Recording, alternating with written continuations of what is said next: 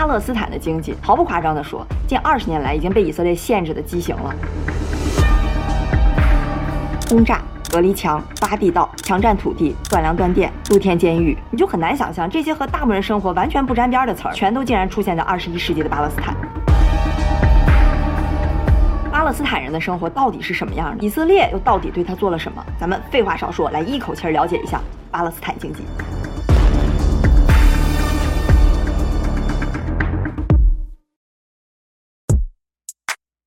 其实巴勒斯坦在国际上的地位啊，到现在都很特殊。二零一二年，联合国通过了一个决议，才把巴勒斯坦升格叫了非会员观察国。它是什么意思呢？就是说你可以参与到联合国的国际事务当中来，你可以发言，但是没有投票权。现在全世界除了巴勒斯坦，就只有圣座是这种形式。截止到二零一九年，联合国的一百九十三个会员国里边，包括中国、印度、俄罗斯在内，一百三十八个承认巴勒斯坦是一个国家，而包括美、德、法、日、韩等国还并没有承认。也正是因为巴勒斯坦它在国际上定义都还存在分歧，所以像世界银行啊、IMF 就会把它叫做 WBG，就是约旦河西岸和加沙的简称，而不直接叫巴勒斯坦。所以下回啊，你要是在哪再看见。WBG 你就知道了，它指的是巴勒斯坦，不是什么我表哥什么，嘿嘿。所以你看名字就知道巴勒斯坦是分成西岸和加沙这两块的，是吧？我跟你说，这两个地区的经济形态是完全不一样的，包括以色列的军队对他们的管控也是完全不一样的。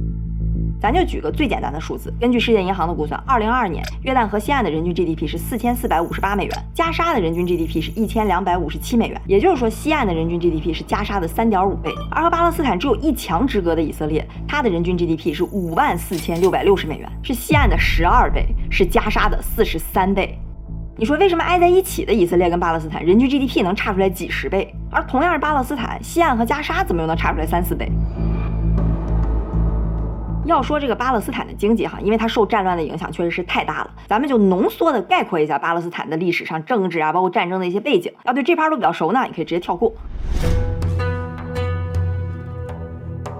从十六世纪一直到一战末期，巴勒斯坦地区一直属于奥斯曼帝国的一部分。一战之后被英国人托管。二战以后，一九四七年，联合国提出了一八一号决议，建议在这里按这样分别成立一个犹太国家和一个阿拉伯国家，也就是以色列和巴勒斯坦。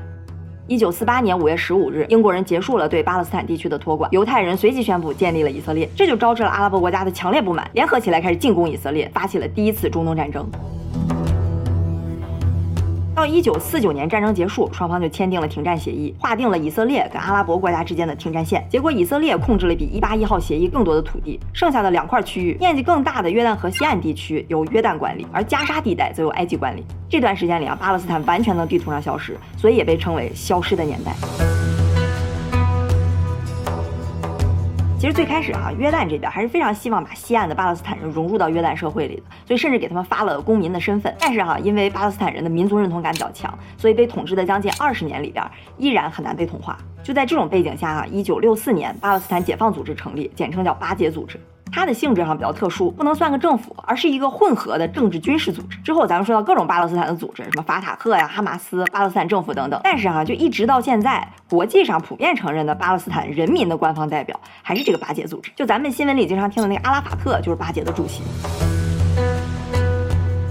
一九六七年，以色列和周围的阿拉伯国家开启了第三次中东战争。六月五日开始的六天之内，埃及、约旦、叙利亚联军被以色列迅速打败。以色列它不光拿下了约旦河西岸和加沙地带，还占领了埃及的西奈半岛和叙利亚的戈兰高地。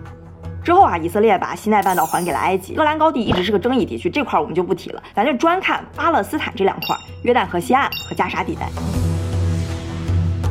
以色列呢，也并没有想要立刻同化巴勒斯坦人，这也不现实。但是呢，他实施了非常严格的海陆空军事管控，当然还有经济管控。就在这种严格的管控之下，双方的冲突开始升温。从一九八七年开始啊，巴勒斯坦的民众通过游行、扔石头、罢工、自制燃烧瓶等等的方式和以色列政府进行对抗。这一系列持续了数年的反抗事件被称为第一次巴勒斯坦大起义，总共有大概两千名巴勒斯坦人和一百六十个以色列人丧生。大起义开始的第二年，就是一九八八年，巴解组织宣布成立巴勒斯坦国。而同样也是在一九八八年，一个巴勒斯坦的慈善组织叫伊斯兰中心，改名为伊斯兰抵抗运动，简称哈马斯。哈马斯，他的理念呢就比较激进，就是要消灭以色列，建立一个统一的巴勒斯坦国。不过那时候他的势力还比较小，咱就暂且按下不表。一九九三年八月二十号，在美国的调和下，巴解主席阿拉法特和以色列总理拉宾在挪威奥斯陆经过了会晤之后，达成了一些共识。之后，在美国白宫历史性的签订了和平条约——奥斯陆协定。双方互相承认了政治地位，并且还签了一系列缓和这个对立关系的条约。但是好景不长，两年以后，以色列总理拉宾遇刺身亡，加上一系列的恐怖袭击事件啊，就让奥斯陆协议被无限期的推迟，这个反倒加剧了双方的敌对情绪。两千年的时候就爆发了第二次巴勒斯坦大起义。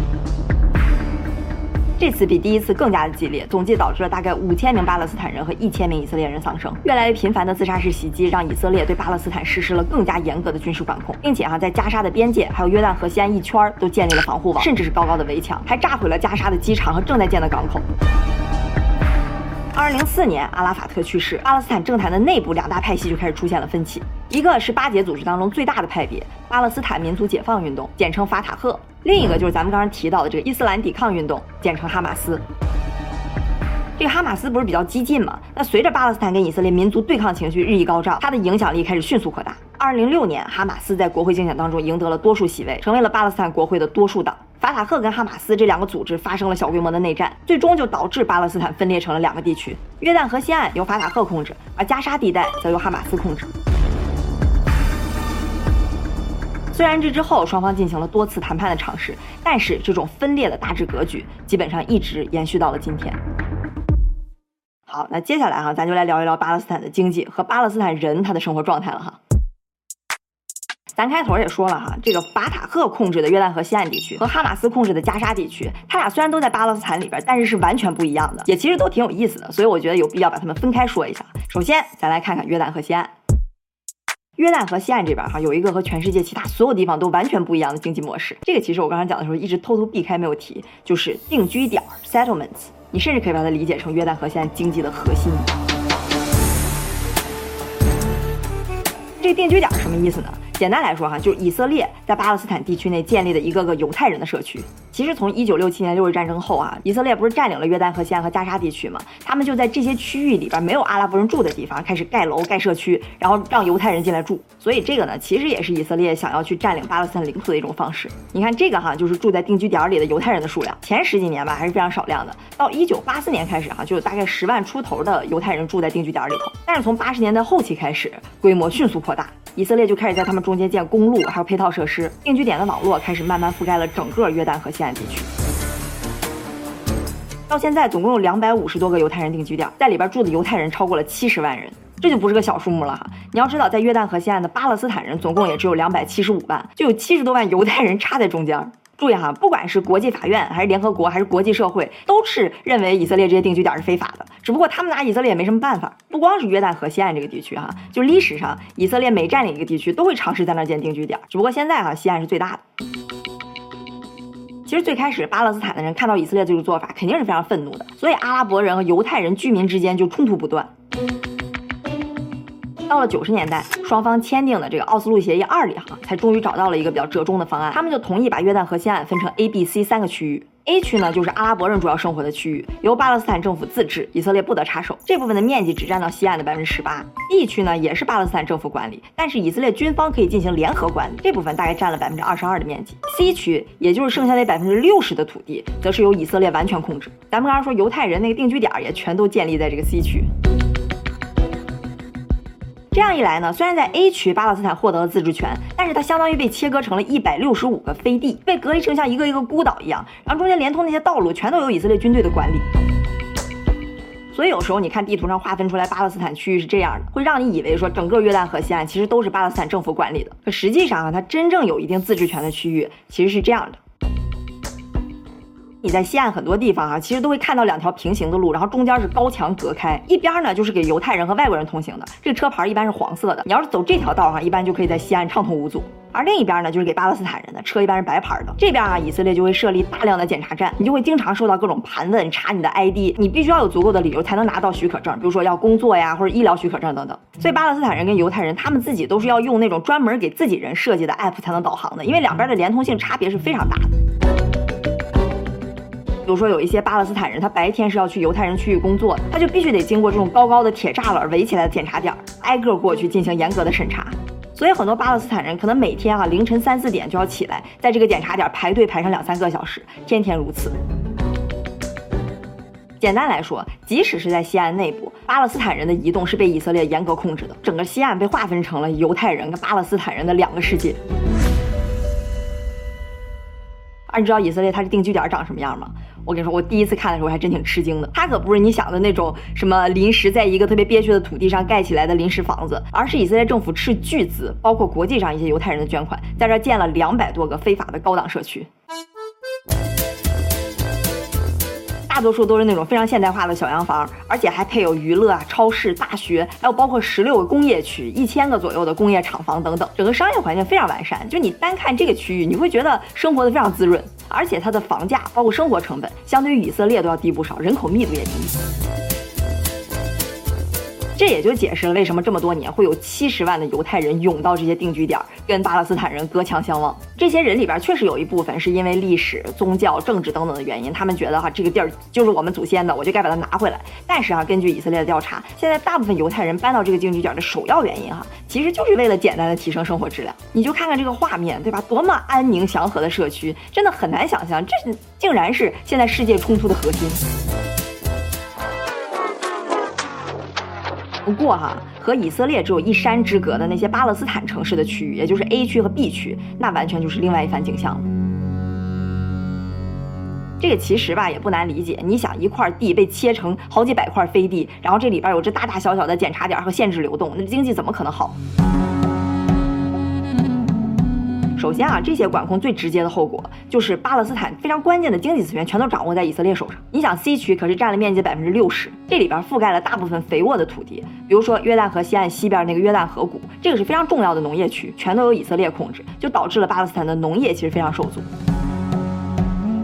另外啊，以色列还控制了大部分的水资源，使得占据西岸人口百分之八十的巴勒斯坦人，他们只被分到了百分之十七的淡水资源。以色列定居点里头的犹太人，他们的平均水资源是巴勒斯坦人的二十倍，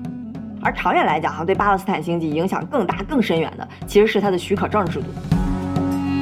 说白了，就是你干点什么都需要去以色列申请发许可证。除了咱们刚刚提到的，你巴勒斯坦人在各个城市村落之间往返需要许可证，像你扩建房屋需要许可证，种树需要许可证，进口书需要许可证，就连出生登记、登记电话、驾照等等，全都需要以色列的许可证。巴勒斯坦居民已经习惯了这种无处不在的需要以色列许可的制度。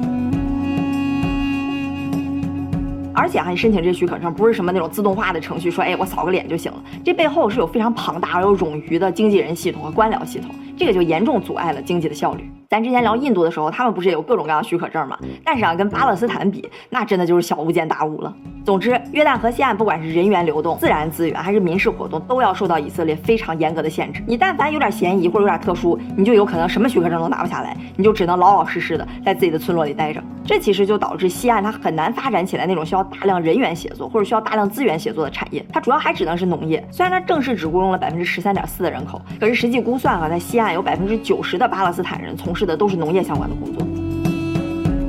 咱先暂且不说各种人权的问题，可是经济它的核心就是在于交换呀，对吧？资源的交换，劳动力的交换。好，在西岸，以色列把你所有的交换都卡得死死的，这就导致它经济发展非常缓慢，人均 GDP 只有以色列的十分之一。哎，咱刚刚不是说在 A 区巴勒斯坦基本是自治嘛，对吧？它怎么自治呢？它多大程度上能自治呢？其实啊，这个奥斯陆协定它是给了巴勒斯坦政府不小的自由度的。首先，这个政府就是在协定签立之后才建立起来的。虽然它能管的地盘有限，就只有 A 区和 B 区，但在这两块儿，它其实还是能有大部分政府能有的权利的。就比如说，它可以内部选举，它可以有自己的总统，现在是阿巴斯，它也可以有自己的法律。比如说，它就规定了巴勒斯坦人要是把房子卖给以色列犹太人的话，最高可以被处以死刑。它还可以给巴勒斯坦人发护照啊等等。那它不能做什么呢？和经济相关的哈，最主要的，它不能印钱。你还得用以色列的货币新谢克尔。其次啊，很多税巴勒斯坦政府是收不上来的。只要是跟以色列沾边的税，你比如说他跟以色列之间贸易的关税，他在以色列卖的产品的增值税，这些全都是以色列政府代收的。然后每个月扣除百分之三的费用，再交还给巴勒斯坦政府。就这部分转交的费用，它占到了巴勒斯坦政府总收入的三分之二以上。也就是说，巴勒斯坦政府三分之二以上的收入都是由以色列政府代收的。这就非常麻烦了，是吧？就虽然理论上你说我自己收也是收，人家收也是收，但是你这些税实际收了多少，什么时候该转交，那以色列政府是可以找着五花八门的理由来拖欠。实际上这种事儿他确实也没少干。也就是说，巴勒斯坦政府的命门就握在以色列的手里。更麻烦的是什么？就巴勒斯坦政府，他还要花大量的人力物力来进行安保工作，这可真是个费力不讨好的事儿。西岸至少有超过五万名的安保人员，而且啊，他们的很多精力都花在镇压巴勒斯坦自己人去反抗以色列的各种活动上，甚至还需要配合以色列去抓捕一些什么反犹或者反以的人士。这也让很多巴勒斯坦人啊，就对这个法塔赫政府非常的不满，他们觉得这些安保人员就是以色列管制的延伸。总之，你看啊，巴勒斯坦这个法塔赫政府本来经济就不好，税也收不上来，然后大部分的命门还要被以色列控制着，再加上大量的安保开销，就非常的拮据。所以在这种环境下啊，就不管是巴勒斯坦政府还是巴勒斯坦人，其实都非常依赖国际上的援助。具体收了多少援助哈，我查的各个数据稍微有点出入，但大概来说，西岸每年会收到十亿到三十亿美元，最主要来源是美国和欧盟。但是雪上加霜的问题来了，就前些年很多国家发现啊，巴勒斯坦政府里边的腐败还特别严重，大部分的国际援助最后根本没有办法到巴勒斯坦人的手里，全都进了巴勒斯坦政府甚至是以色列政府官员的兜里。所以这两年哈，国际上给巴勒斯坦的援助开始大幅下降，这就导致巴勒斯坦政府哈，它的赤字每年有十几亿美元，经常就给政府的人发不出工资。好，咱们刚才基本就说了一下约旦河西岸这边经济的大致情况，基本上呢就是以色列以定居点为核心，可以说是全面限制了巴勒斯坦的经济，这个吧肯定没错。但其实大部分生活在西岸的巴勒斯坦人哈，就也并没有像我们平时新闻里看到的那么水深火热，至少我之前多少有那么一点刻板印象。因为其实我在查一个国家经济的时候，哈，除了各种数据和资料，我还挺喜欢看当地人的那个 vlog。虽然它确实有很大的个体片面性，但我觉得至少是一个途径，你能对吧？真实的感受到当地人的生活。就我看到西岸的巴勒斯坦人的一些影像资料，哈，你确实能看出来它不太发达，也有刚刚我们说到的各种限制。但是啊，就大部分生活在 A 区的巴勒斯坦人，我感觉还是挺正常的。你甚至可以说是 love and peace，感觉和一些普通的中小城市没那么大区别。当然，谁如果在那儿实际生活过或者去考察过，也可以在评论区说一说它到底是什么样。实际上，我找到一些研究数据，也多多少少印证了这一点。西岸的失业率大概是百分之十七，虽然肯定是不低了，但它还应该还是在一个经济合理的范围内。就我查到的，像它的农业呀、工业、旅游业，其实还是有一些亮点的。包括西岸其实也有巴勒斯坦自己的银行，就是巴勒斯坦人比以色列人借钱的利息要高一些。它甚至还有自己的股票交易所，里头有四十八只股票，总市值有三十多亿美元。巴勒斯坦的人均 GDP 哈，其实在二零零七年之后的五六年是经历过一段快速增长的。虽然它相对于以色列肯定还是非常的落后，虽然它受到了各种各样的管制和阻隔，这经济多多少少还是在发展。但是，但是我们马上要说到的加沙地带就完全完全是另外一番景象。加沙地带是一个以色列西南边长约四十公里、宽十二公里的狭长地带，南边和埃及接壤。它只有三百六十五平方公里的土地，大概是约旦河西岸的十五分之一，却住了超过二百三十万人，是全世界人口密度最高的地区之一。这两百多万人里头，哈，有超过百分之六十，其实都是过去半个世纪因为各种战乱从以色列逃到加沙地区的阿拉伯人。其实早期哈，以色列对加沙地带的管理跟约旦河现在有点类似，也是定居点啊、许可证啊、入驻军队管理等等。但是随着激进的哈马斯在加沙地带的势力越来越大，暴力冲突越来越频繁，以色列政府在2005年拆除了加沙地带全部的21个定居点，并把那里边住的8500名犹太人全都撤了出来。2006年，哈马斯赢得了巴勒斯坦选举，并且在2007年的内战中夺得了加沙的控制权。因为哈马斯太过激进，哈，就是想要消灭以色列，所以在他们当权之后，巴勒斯坦最大的援助方美国和欧盟就完全切断了对哈马斯政府的经济援助，以色列也开始对加沙地带实施了前所未有的海陆空全面封锁。他们就建起了高高的围栏，加强了大力的军事巡逻。你别看约旦河西岸那边也是建立了围栏，但是哈，多多少少它还是有一点漏洞的，没有那么严实。但是加沙这个围栏，那就可以说是严严实实的全面封锁，只留下了一个北边和以色列连通的关口，还有一个南边和埃及连通的。巴勒斯坦人啊，想要进出加沙地带，可以说比登天还难，只有少数那种拿了医疗许可或者什么特殊许可的人才能出来。其实原来在二零零五年之前哈，加沙地带有超过十万的巴勒斯坦人是去以色列工作的，两边的经济往来呢也还算可以，全面。封锁之后呢，加沙地带的失业率直接飙升到了超过百分之五十。以色列对加沙和外界所有的物资交换，全都进行了严格的控制，包括能源、食物、水还医疗器械等等。加沙这边呢，本来大部分的电力就是由以色列控制，它仅有的少量自己的发电厂，还是要依靠以色列提供的化石能源来发电。这样严重短缺的电力，就导致了加沙地区哈每天要停电超过十一个小时。它内部汽油短缺到了，甚至很多人要拿食用油来当汽油烧。就连食物，以色列这边都得进行严格的控制。根据以色列国防部泄露出来的一份文件啊，在两千零七到两千一零年间，他们会去算加沙有多少人，需要多少卡路里，然后来严格限制，只给加沙这些人最基本的食物。以色列有个前政府官员就说过哈，说我们是想让巴勒斯坦人控制饮食，而不是想把他们饿死。本来在加沙地带哈，渔业是它少量的支柱产业，但封锁之后哈，以色列就只允许加沙的人在三到六海里之内的这个范围捕鱼。你要知道，之前奥斯陆协议谈的是二十海里，以色列哈甚至还会通过无人机在加沙地带的一些农业区空投一些有害的除草剂来限制农作物的生长。所以你看啊，由于这些长期的封锁，加沙地带的资源是严重短缺。两千年的时候，它大概只有七万人接受联合国的食物救助，而到了二零二二年，这个数字涨到了一百一十万人，也就是说，有一半的人都是靠联合国的食物救助在过活。加沙内部已经完全没有办法建立起来一个完善的废水处理体系，有百分之七十八的水资源都是被污染，居民当中有四分之一的疾病都是水里边的微生物和病毒导致。所以你看加沙哈，它倒不像西岸，它内部是完全可以自由流通的，哈马斯完全可以自治。但是呢，像食物、水电力、能源、医疗这些最最基本的物资都严重不足，那就根本没有办法形成什么像样的产业。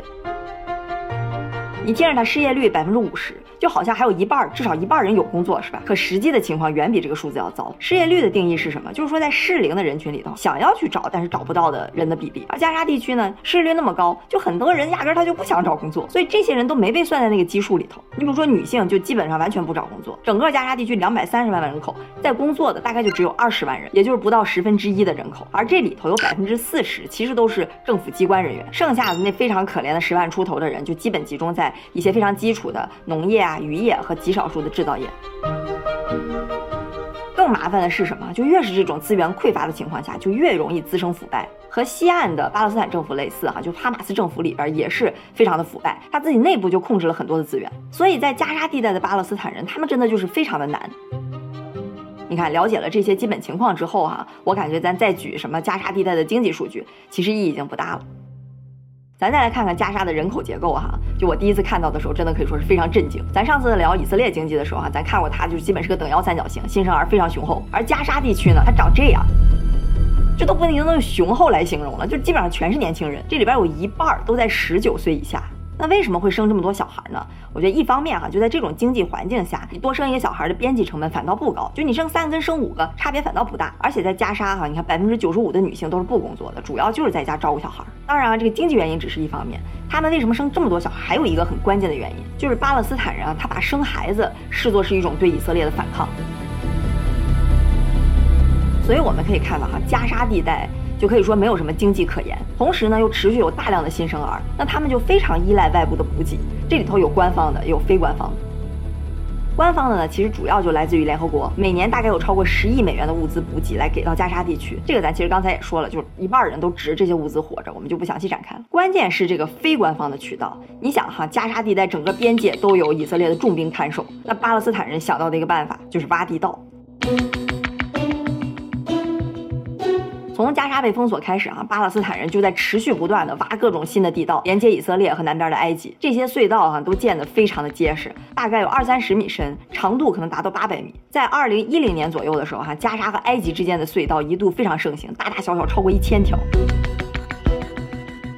这里边可真是什么东西都可以走私，什么燃料、水泥、种子、动物食品、药品、衣物等等等等，当然还包括武器和人员，这些东西全都通过这些地道进入加沙地区。就那时候啊，加沙地区的经济其实发展的还是可以的，甚至超过了西岸。但二零一三年的时候，埃及发生了政变，他们就派军队用水淹了超过一千六百个这种地道，基本堵死了大部分加沙和埃及之间的路径，这个情况迅速恶化。不过即便如此哈，直到今天，这些地道依然是哈马斯为了躲避以色列的限制来跟外界连通的基本方式。哈马斯走私的大量军用物资，主要就是那个火箭弹，其实都是通过地道来的。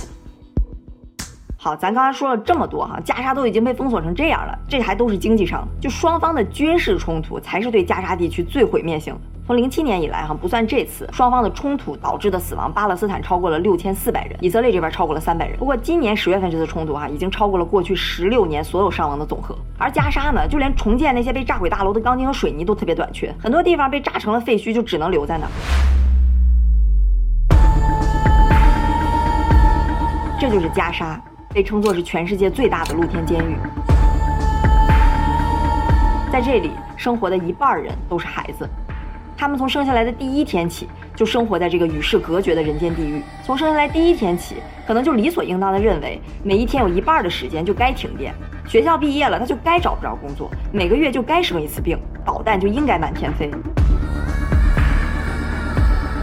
甚至连这些，我认为都不是最糟糕的。最糟糕的是经济还在持续飞速的倒退，就你明天只可能会比今天更差。最糟糕的是他们看不到希望。